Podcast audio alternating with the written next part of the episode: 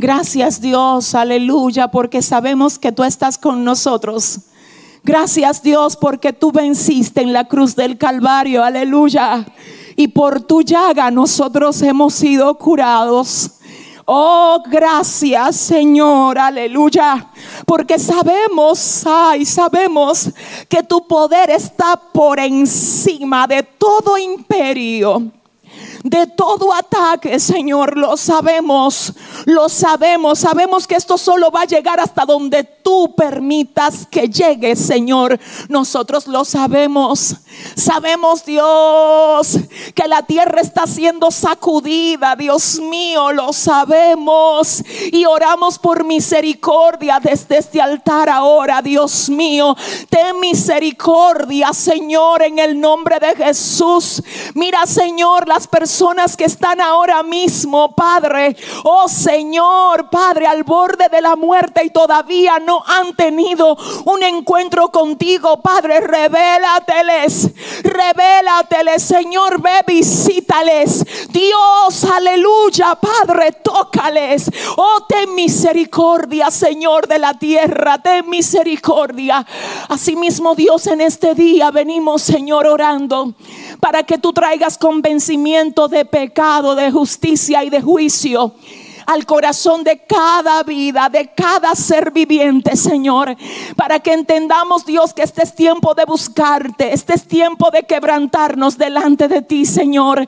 Padre, rompe la dureza del corazón de muchos de los familiares de tus hijos e hijas, Dios. Padre, quita la venda de los ojos, Dios, de aquellos que no te querían servir para que entiendan, oh Señor, que tú eres la única salida, Dios. Padre eterno, Dios mío, pongo en tus manos a cada persona que está conectada ahora con esta transmisión y también a todos los que más adelante van a ver este video. Bendíceles, Señor. Padre, cúbreles, guárdales. Señor, provee sus necesidades, Dios mío. Padre, provee sus necesidades, Dios mío, Señor. Oh, Padre, sabemos que tú eres el que haces que llueva maná del cielo. Provee las necesidades de tus hijos hoy, Señor. Padre, llévate toda desesperación, toda incertidumbre, toda ansiedad, Dios mío. Oh Espíritu Santo, estamos en tus manos. Bendice a sí mismo, Dios, a cada pastor. A cada pastora, Señor, dale fuerza. Dale la palabra precisa que tú quieres, Dios, que comuniquen, que comuniquemos a tu pueblo, Dios mío. Asimismo, yo te presento este tiempo que vamos a tener ahora en tu palabra. Toma mi boca, Dios, para edificar y fortalecer a tu iglesia, Dios. Padre, yo dependo de ti para hablarle, Dios, a ellos, Espíritu Santo de Dios. Yo dependo de ti para ministrar hoy conforme a lo que tú has puesto en el corazón de esta que soy, Señor. Padre, edifica, edifica tu iglesia, edifícanos otra vez, Señor, y a ti, solo a ti, te vamos a dar toda la gloria y todo el honor en el nombre de Jesús. Amén. Dios les bendiga. Gracias por estar conectados con nosotros. Para nosotros es una bendición poder llegar hasta sus hogares, hasta sus casas o hasta cualquier lugar donde ustedes estén ahora mismo presente.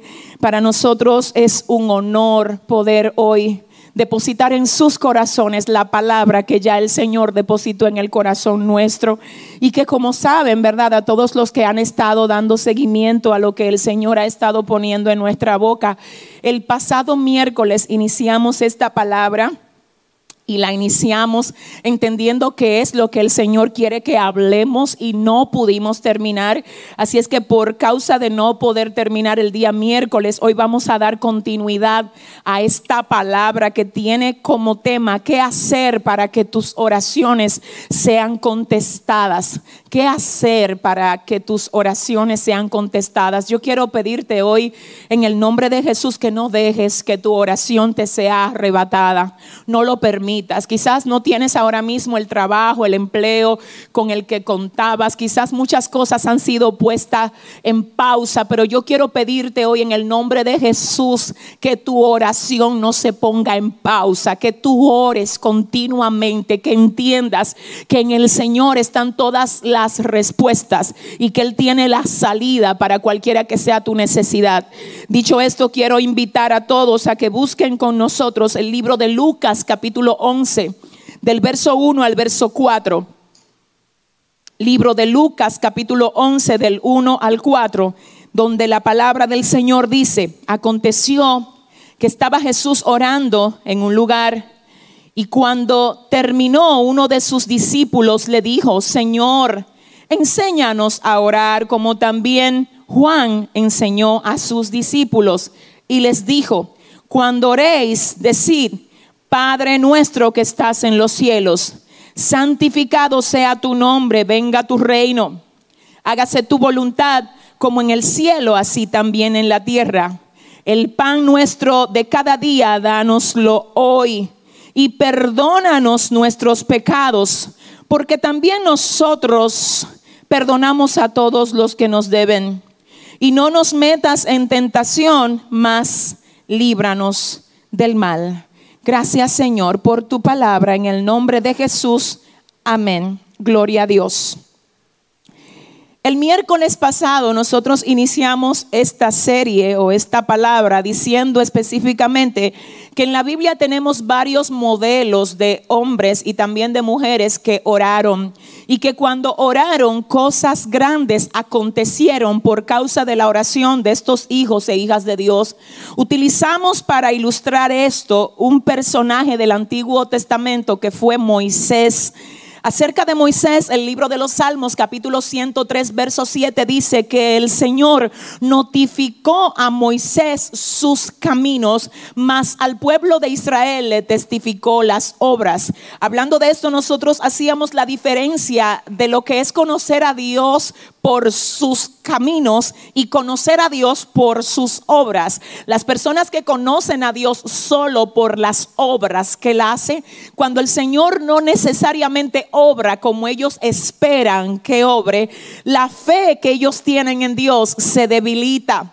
Pero la persona que conoce a Dios, no solo por lo que Él hace, sino por lo que Él es, ellos son del tipo que dicen, Dios es nuestro amparo y es nuestra fortaleza, nuestro pronto auxilio en la tribulación y aunque se traspasen los montes a la mar y aunque la tierra tiemble, nosotros vamos a cantar. No importa lo que se cierre, vamos a adorar. No importa lo que se levante, vamos a buscar el rostro de nuestro Dios. Porque no solo lo conocemos como el Dios que hace obras, sino como el Dios que sostiene todas las cosas y entre ellas nos sostiene a nosotros. Así es que si estamos en las manos de Dios, no importa lo que se levante, en Él estamos seguros aleluya.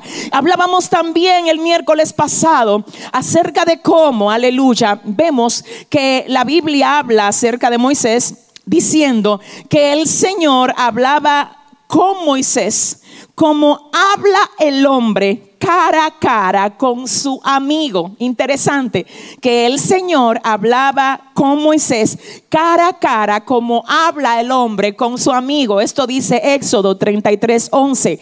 Es decir, Moisés tenía una relación tan cercana con el Señor que bíblicamente queda revelado, demostrado que él nunca se comunicaba con el pueblo antes de haberse comunicado con Dios.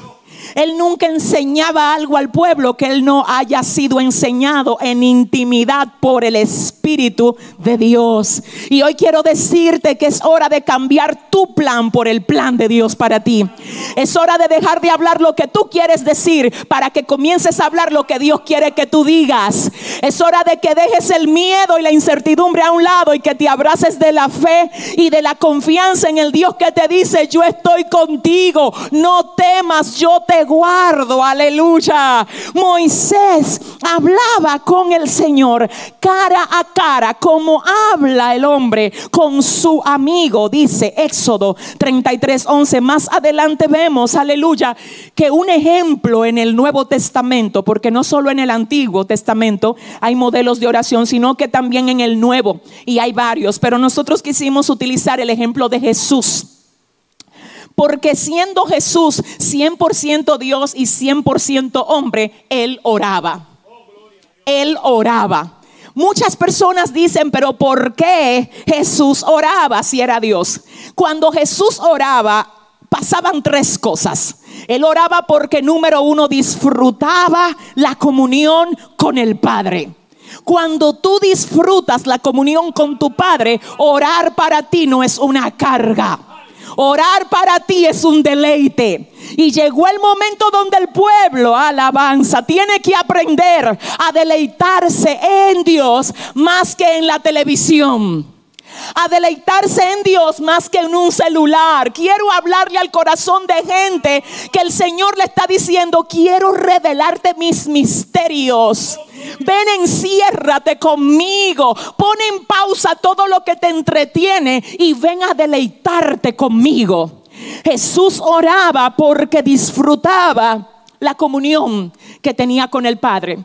En días pasados yo estuve ministrando en un lugar donde yo decía que la oración no es un acto religioso, la oración es una comunicación de amor.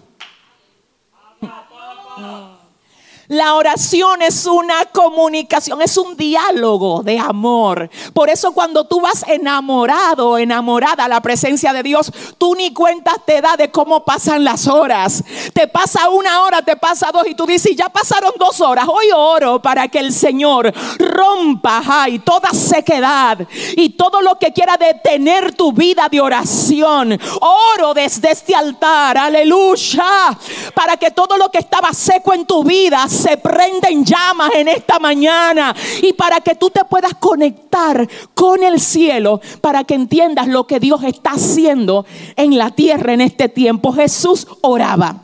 Oraba porque disfrutaba, como ya vimos, la comunión con el Padre. Oraba porque en su humanidad dependía del Padre. Mm.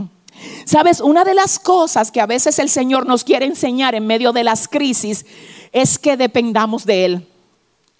Porque ciertamente cuando nosotros pasamos por cosas que nuestra inteligencia no alcanza para resolver, o nuestros recursos no alcanzan para resolver, o nuestro apellido o las, o las conexiones humanas que podamos tener aquí no alcanza para resolver, es ahí donde tenemos que mirar al cielo. Y creo firmemente que a veces Dios cierra cosas para que tengamos que mirar al cielo. Y creo firmemente que a veces Dios hace que no funcione la conexión que tenemos con los hombres para que tengamos que mirar al cielo. Y creo firmemente que a veces es Dios que permite que mucha gente nos dé la espalda para que tengamos que mirarlo a Él. Porque hoy vengo a decirte de parte de Dios que cuando el hombre te da la espalda es cuando el cielo Uh, el cielo te ve y dice, ahora qué tú vas a hacer. Y si tú solamente te atreves a clamar a Dios, si tú solamente te atreves a decirle, Padre, ven que te necesito, yo sé que algo va a pasar en aquello que parecía que era imposible. Porque en Dios, aleluya, lo que es imposible se vuelve posible. Y si tú lo crees ahí donde tú estás, yo quiero que tú digas amén en el nombre de Jesús aleluya. La tercera razón por la que Jesús oraba era para modelarnos la vida que agrada al Padre.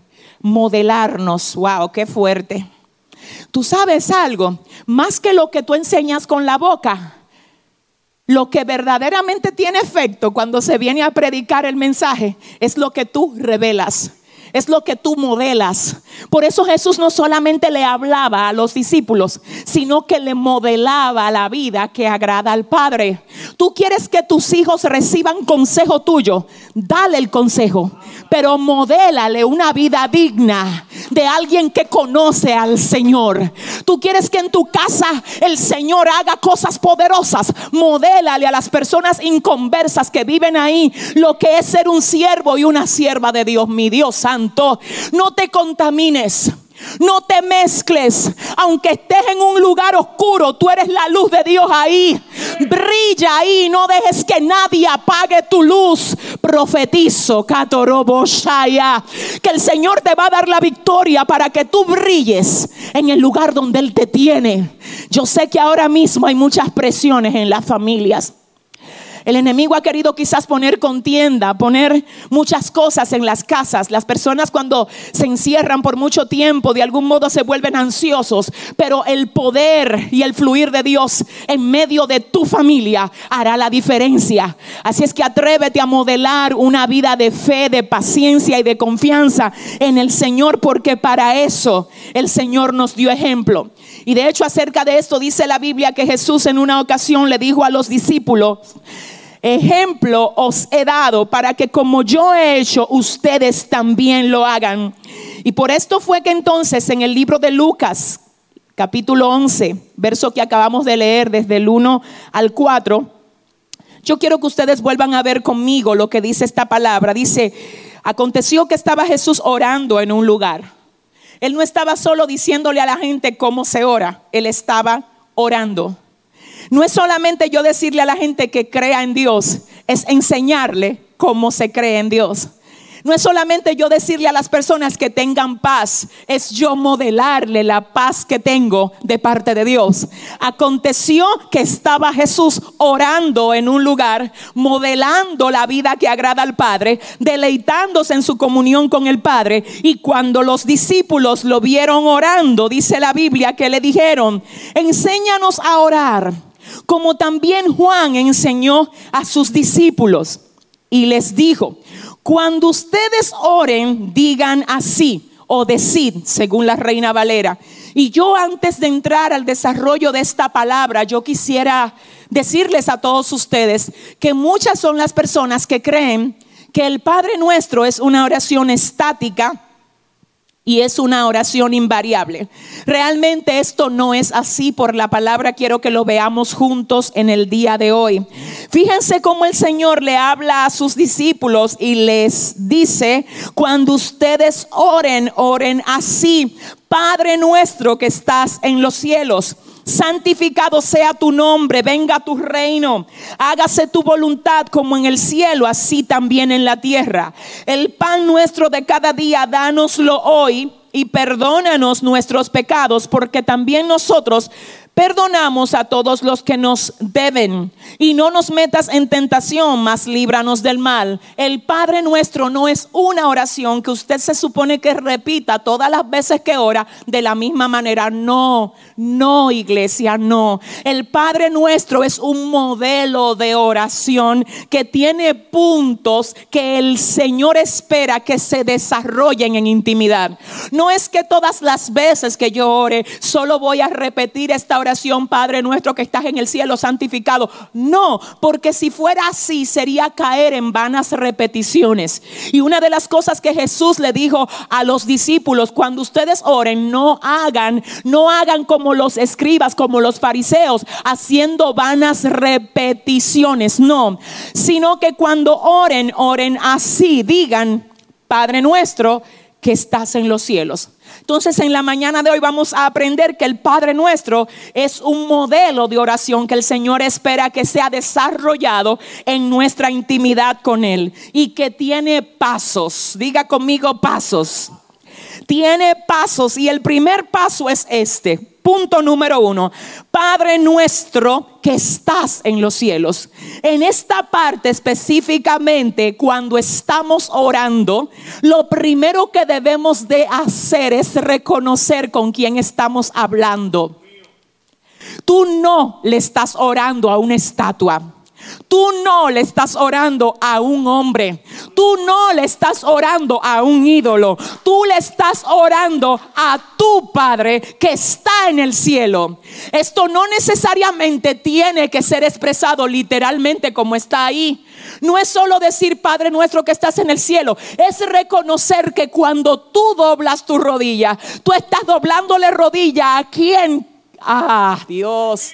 A quien es tu fuente. Tú vienes a tu Padre, tú vienes a la fuente de vienes a la fuente de donde tú saliste, tú vienes al que te sustenta, al que te fortalece, al que te sana, al que te liberta, al que tiene planes contigo. Cuando tú vienes a mí y reconoces que yo soy tu padre, no importa si tú vives solo, tú no te vas a sentir solo. Tú tienes un padre. Ay, ay, ay, ay, ay.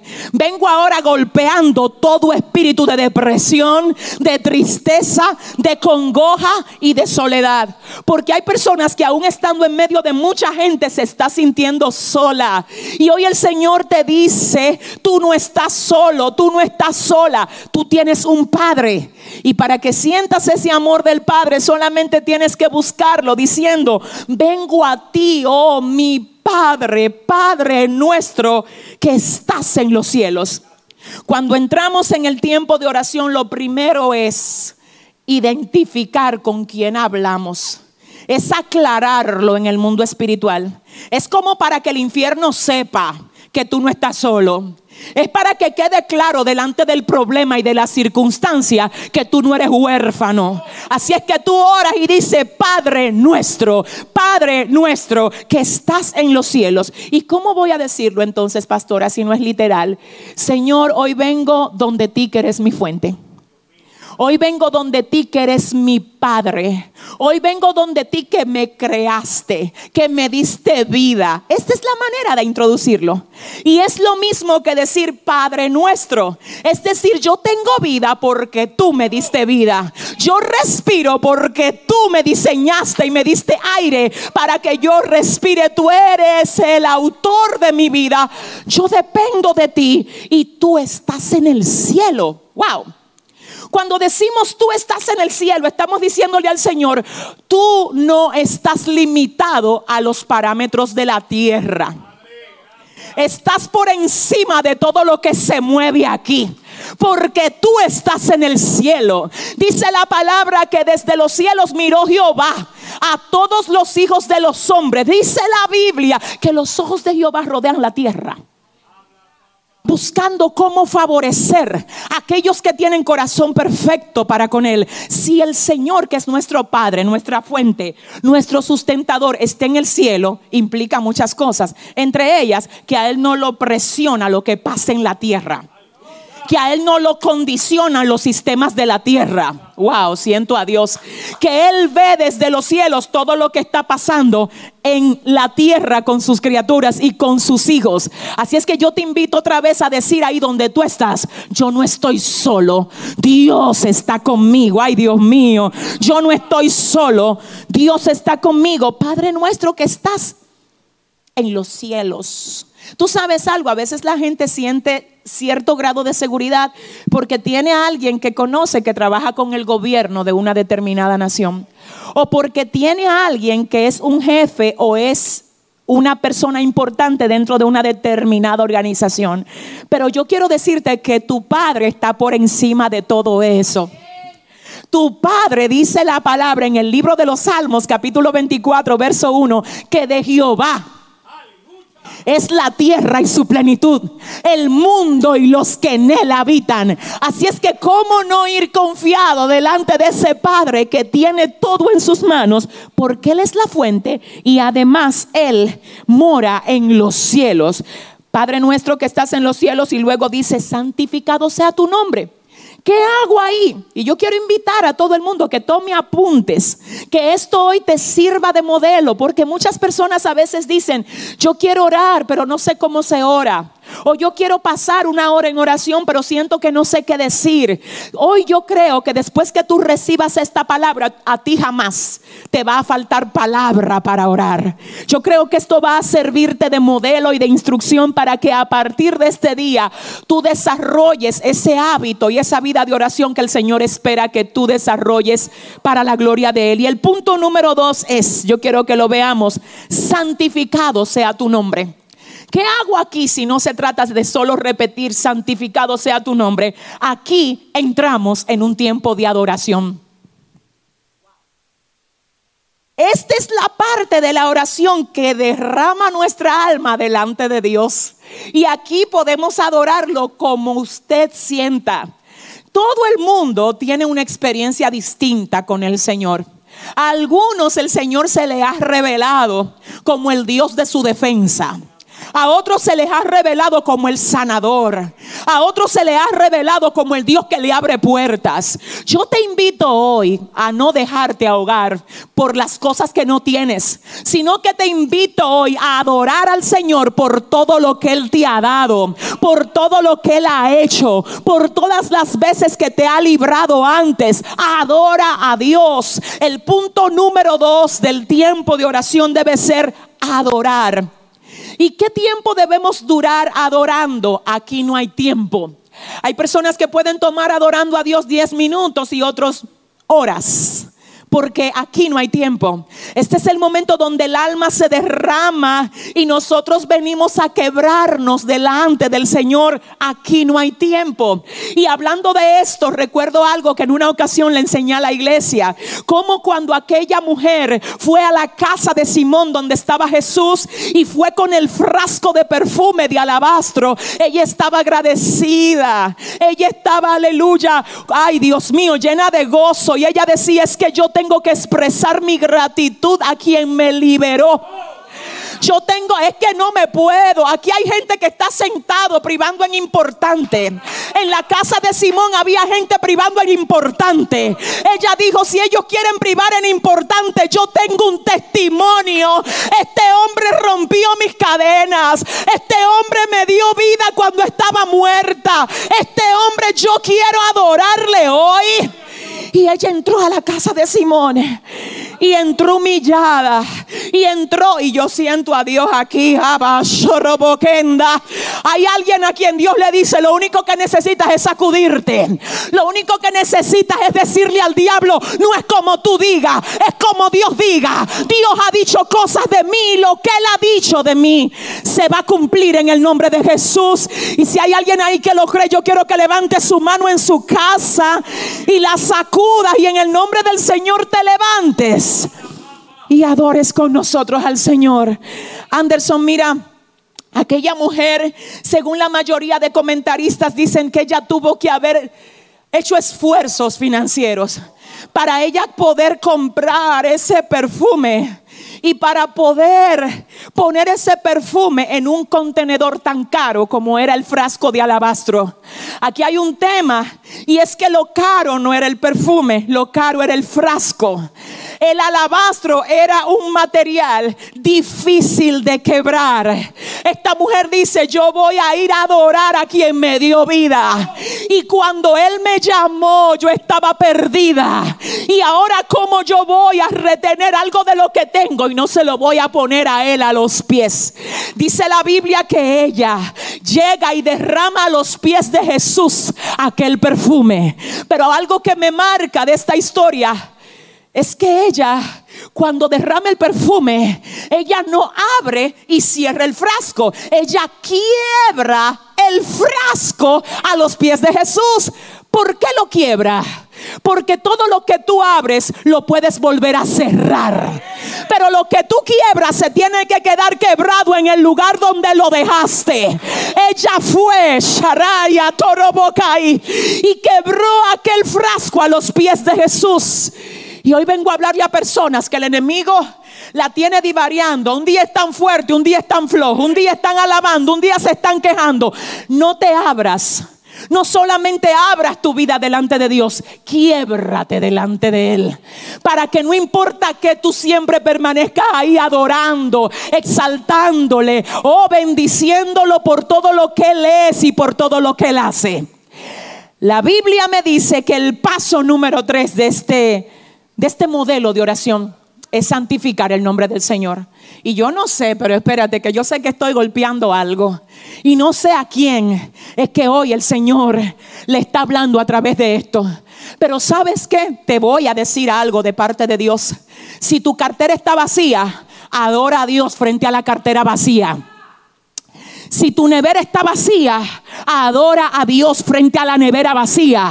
Porque Él te la llenó antes y ahora se está poniendo a prueba tu fe en medio de este proceso. Dice el Señor, yo no estoy en crisis, yo tengo lo que mis hijos necesitan.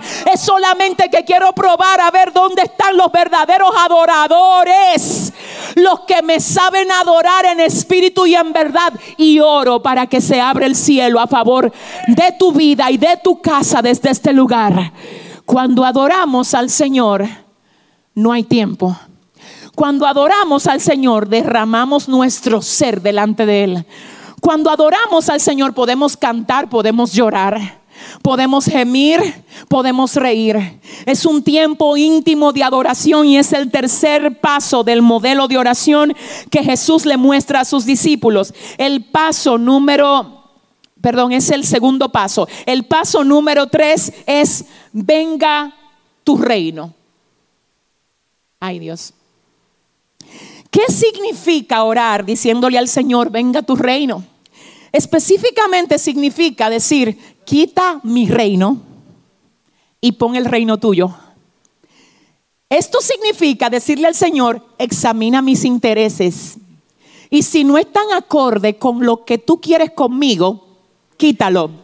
Quita mi reino, Señor, quita mi reino. No importa lo que yo quiera, aquí lo que importa no es lo que yo quiera, es lo que tú quieras hacer. Venga tu reino, que venga tu reino a mi corazón, que venga tu reino y rompa el orgullo. Que venga tu reino y rompa la rebelión. Que venga tu reino y quiebre la arrogancia. Que venga tu reino. Venga tu reino. Y además dice, hágase tu voluntad como paso número cuatro. Hágase tu voluntad en las cosas que yo he estado haciendo, que se haga tu voluntad. En las cosas que yo pueda necesitar, que se haga tu voluntad. Que en mi casa se haga tu voluntad. Señor, que se haga tu voluntad, como en el cielo, así también en la tierra. Y esta es una oración interesante porque fíjese lo que pasa aquí. Nosotros aquí empezamos pidiéndole al Señor que haga su voluntad en nuestra vida, en nuestra casa, pero también dice, como en el cielo, así también en la tierra. Es aquí donde comenzamos a orar por los gobiernos, por los sistemas, por las naciones, por las diferentes necesidades del mundo, pidiéndole al Señor que aplique en cada una de ellas su voluntad. Luego dice, el pan nuestro de cada día, dánoslo hoy Fíjese dónde aparece la petición del pan nuestro. Esta es, señores, la número 5. Y esta es la que habla de la necesidad del humano. Señor, mira lo que nos hace falta. Padre, provéenos el pan nuestro de cada día. Aquí el Padre nuestro lo revela como pan nuestro de cada día, pero esto también abarca todas las necesidades. Abarca necesidades físicas, abarca necesidades emocionales, abarca necesidades de toda índole. Danos el pan nuestro, pero no solamente a mí no solamente a mis hijos, no solamente a mi casa, danos. En otras palabras, aquí también en este paso nosotros desarrollamos un tiempo de petición a favor del resto de las personas que nos rodean, de las personas que necesitan. En la oración no puede haber egoísmo. En la oración no puede haber egoísmo. No solo se trata de ti, se trata de que tú también te conviertas en un intercesor a favor de los demás. De hecho, conozco personas que cuando oran no mencionan sus necesidades y a ellos no le hace falta nada. Pero ¿por qué no le hace falta nada? Porque mientras ellos se encargan de orar por los demás, el Señor se encarga de proveerles a ellos todo lo que le hace falta. Así es que vamos aleluya, a no solo orar por nosotros, vamos también a interceder por todos aquellos que tienen algún tipo de necesidad. Y dice que el paso número 6 es este, y perdona nuestros pecados, porque también nosotros perdonamos a todos los que nos deben. Y hay otra versión que dice a todos los que nos ofenden.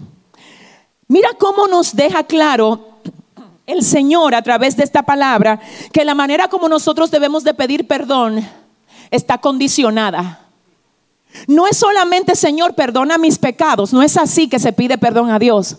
Es que la forma como la Biblia nos enseña que debemos de pedir perdón a Dios es poniendo en balanza, ay Dios, poniendo en balanza la disposición que nosotros hemos tenido de perdonar a otros. En otras palabras, si usted no ha aprendido a perdonar a los demás, usted no puede estar legal para pedirle a Dios que lo perdone. Lo que te legaliza para pedirle perdón a Dios es que tú hayas perdonado a quien te ofendió a ti. Por eso dice el Padre nuestro que cuando oremos debemos de decirle al Señor, mira Dios, perdona nuestras deudas, así como nosotros, así, así. En otra palabra, de la misma manera que nosotros perdonamos, perdónanos así. Ay, Dios mío. Pero si tú no quieres perdonar a quien te agravió, pero si tú no quieres dejar pasar la ofensa, ¿cómo tú le puedes decir al Señor, perdónanos así, si tu cuenta de perdón está en cero? Pero yo oro hoy para que se vaya la amargura de tu corazón en el nombre de Jesús y para que entendamos que a veces la gente nos ha herido porque otros lo hirieron a ellos. Y todo el que está herido busca herir a los demás. Si tú quieres ver ¿Quién está herido? Busca a aquellos que están buscando herirte a ti. Entonces, ¿qué es lo que quiero enseñarte con esto? La persona que te hizo mal posiblemente no lo haya hecho necesariamente porque quiso, sino porque también fue víctima de una herida. Esa persona no tiene esta revelación de la palabra, tú sí. Sí, es a ti que hoy Dios le está poniendo en el corazón. Y vengo a decirte que te sanes en el nombre de Jesús para que lo sanes a ellos. Y si tú te atreves a decir, aunque ellos no me hayan pedido perdón porque están heridos, yo decido perdonarlos. Y yo no solo decido perdonarlos, aleluya, yo voy a intentar sanarlos en la medida de mi posibilidad. Es ahí donde tu cuenta de perdón se eleva. Y cuando tú vas donde Dios le dice, Señor, mira, así como yo he perdonado, aunque no me pidieron perdón, Aleluya. Así como yo dejé pasar la ofensa, aunque me dolió, Señor, así mismo yo te pido a ti que me perdones. Entonces el Señor va a decir, wow, si te atreviste a perdonar a quien te calumnió. Wow, si te atreviste a perdonar a quien te traicionó, a quien fue desleal contigo, pues ahora como tú tienes la cuenta del perdón estable, ahora mi perdón te arropa a ti. Ahora mi perdón te arropa a ti. Yo siento que hoy es el día de que se rompan las enemistades. Estamos viviendo tiempos muy críticos para estar peleados con nuestros familiares. Hoy es el día que Dios te dice, coge el teléfono y llama a esa madre con la que tienes demasiado tiempo que no te comunicas. Que se rompa hoy el disgusto en la casa. Que se rompa hoy la contienda y que podamos aprender a sobrellevarnos, a perdonarnos y a amarnos del modo como el Señor espera que lo hagamos. Finalmente, este modelo de oración dice, hmm, y no nos metas en tentación, mas líbranos del mal. Si nosotros solo leyésemos esto y nos quedásemos con esta definición acerca del Padre Nuestro que da la Reina Valera, quizás algunos digan, pero ¿cómo así? Porque el Señor no es quien nos mete en tentación. Eso es así según el libro de Santiago, donde la Biblia claramente dice que el Señor no puede ser tentado por el mal, ni Él tienta a nadie. Así es que para tener un poquito más de luz al respecto, quisimos utilizar la versión de la NTV o Nueva Traducción Viviente en el libro de Lucas 11:4, donde dice, y no permitas que cedamos ante la tentación. En otras palabras, quien nos tienta no es Dios. Pero la oración del Padre nuestro dice que cuando nosotros oremos tenemos que decirle al Señor, Señor, mira las tentaciones que el enemigo me lanza. Déjenme decirle, déjame, dame un segundito. La Biblia dice que cuando alguno es tentado de su propia concupiscencia, es atraído. Por eso es que lo que tienta a uno no tienta a otro. porque cada uno es tentado de acuerdo a su concupiscencia.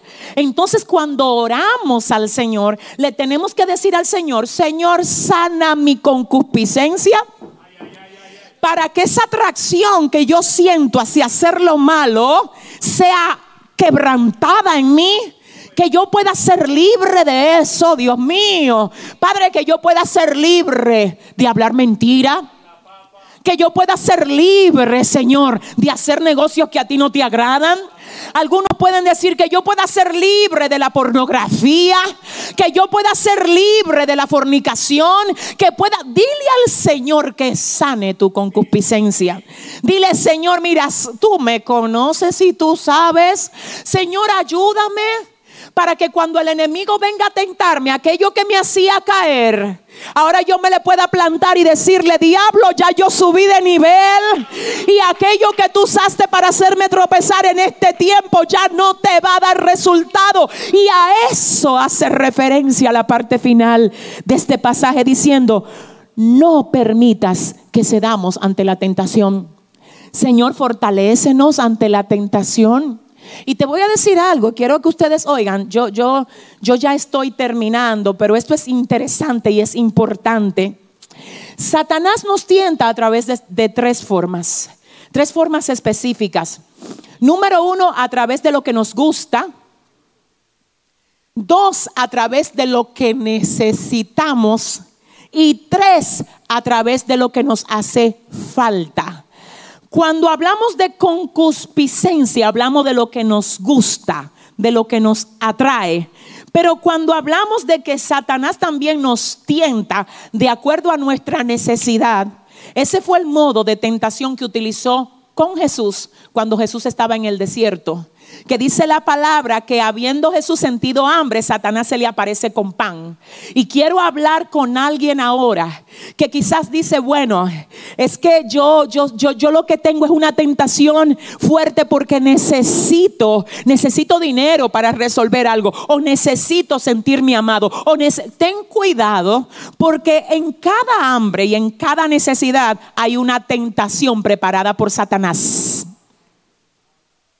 Y vengo a decirte en el nombre de Jesús que aunque lo que el enemigo ofrece se ve bonito, siempre envenena.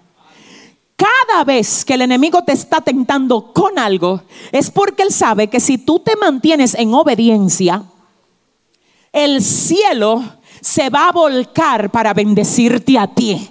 Así es que la palabra de cierre de este momento para tu corazón de parte de Dios es resiste y no dejes que la tentación te arrastre. Resiste en oración, levanta un altar familiar, levanta un altar personal en tu casa, conéctate con el cielo y orando a Dios, pídele al Señor, aleluya, que te enamore de ese tiempo de consagración entre tú y Él. Porque las respuestas para todo lo que estamos viviendo no están en el periódico. No la tienen los hombres, no la tienen los sistemas, la tiene el cielo. Y cuando la tierra se conecta con el cielo, lo que está en la tierra parece nada ante aquellos que se conectan con el Padre eterno. Así es que Dios te bendiga, que el Señor te bendiga muchísimo más. Vamos a terminar esto el día miércoles con el punto siguiente que tiene como tema, ¿por qué hay oraciones que no son contestadas? Hemos desarrollado una serie que iniciamos el miércoles. Continuamos hoy con el modelo de oración que acabamos de exponer y el próximo miércoles terminamos la serie con la parte de este desarrollo que tiene como tema, ¿por qué hay oraciones que no son contestadas?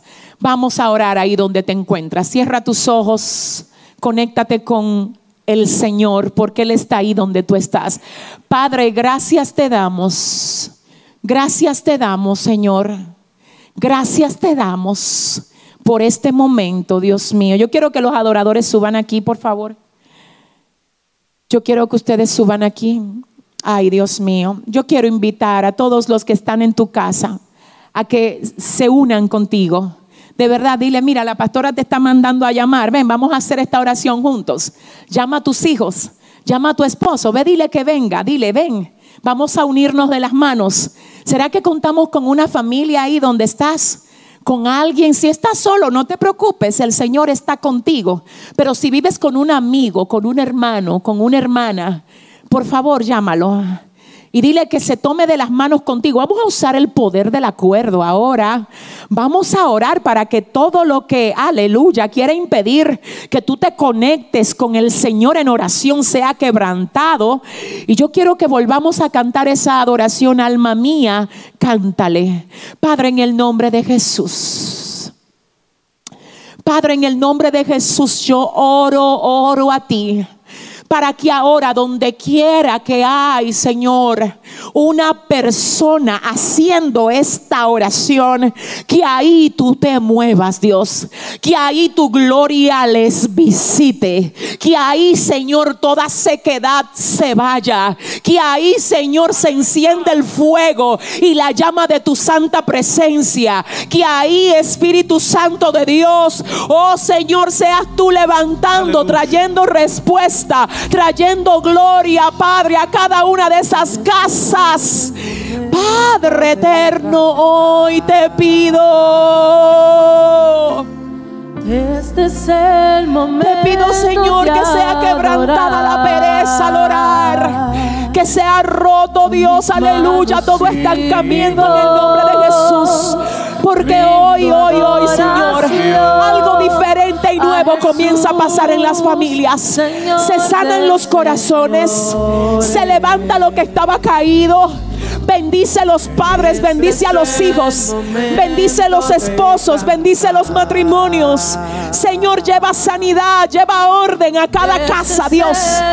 Oh, Padre, cada casa donde se ora ahora, bendíceles, bendíceles, afírmales, llénales de ti. Señor, súplele todo lo que haga falta. Súplele todo lo que les haga falta, Dios. Ellos están en tus manos en el nombre de Jesús. Alma mía,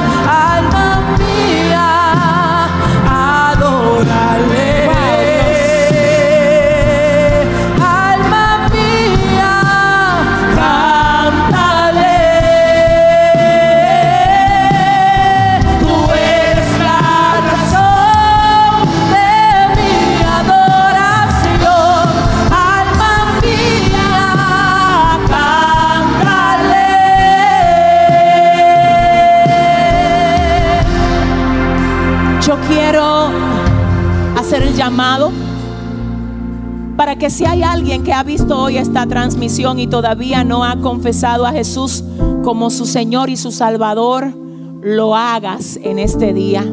Yo quiero invitarte a que hoy tú des el paso más importante de tu vida, entregándole todo lo que eres a tu Dios, a quien te creó, a quien te formó, a quien te conoce y al único que es capaz de llenar cualquier vacío que haya en tu corazón. Si tú estás ahí necesitando que el Señor entre en tu vida hoy, por favor te invito a que hagas con nosotros esta oración. Si tú eres un corazón descarriado que en un tiempo sirvió al Señor, pero ahora estás apartado de su redil, este es el día que hizo el Señor para que tú te reconcilies con Él. Y si tú haces con nosotros esta oración, queremos que lo dejes saber al ministerio para nosotros estar orando por ti, pero también queremos que busques una iglesia de sana doctrina donde se te pueda acompañar mientras llegas a ser todo lo que el Señor espera que tú seas. Así es que desde aquí quiero que repitas esta oración conmigo si hoy quieres reconciliarte con el Señor o si hoy quieres entregarle tu corazón al Señor reconociéndole como tu único y suficiente Salvador. Oremos. Padre, en el nombre de Jesús, repite conmigo, repítela conmigo la oración. Señor, en este día vengo a ti reconociendo que te necesito, pidiéndote que me cambies, que me libertes, que me sanes y que me llenes. Te acepto como mi Señor y mi Salvador. Quebranta mis cadenas. Haz conmigo todo lo que quieras hacer. Porque desde hoy me comprometo a servirte hasta que yo me vaya de la tierra o hasta que tú vengas por mí, Señor. Si tú hiciste esta oración conmigo, ya tú perteneces al cuerpo de Cristo, te felicitamos, te abrazamos y estaremos orando por ti. Gracias, muchas gracias por ser parte de esta transmisión. Yo quiero cerrar con esta adoración. No sé si ustedes pueden cantar con nosotros, que aunque no podamos ver, el Señor está obrando. Gloria al Señor. Y así vamos a cerrar este tiempo. Yo quiero animarte a que tú adores al Señor una vez más con nosotros, diciendo que aunque no podamos ver, Él está obrando. Aleluya.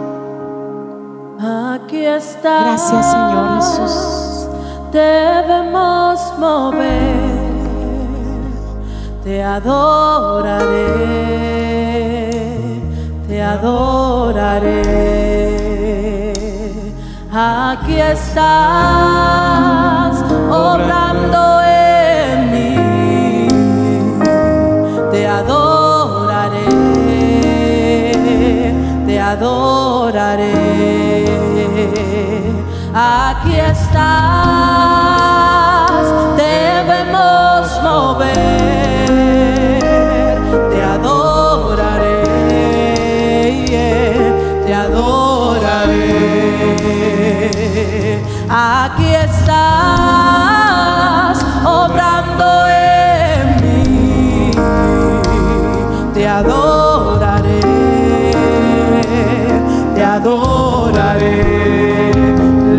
Le llamamos milagroso, abres caminos, cumples promesas, luz en tinieblas, mi Dios, así eres tú. Milagroso, abres caminos, cumples promesas, luz en tinieblas, mi Dios, así eres tú. Estás sanando mi corazón. Te adoraré, te adoraré. Aquí estás tocando mi corazón. Te adoraré, te adoraré.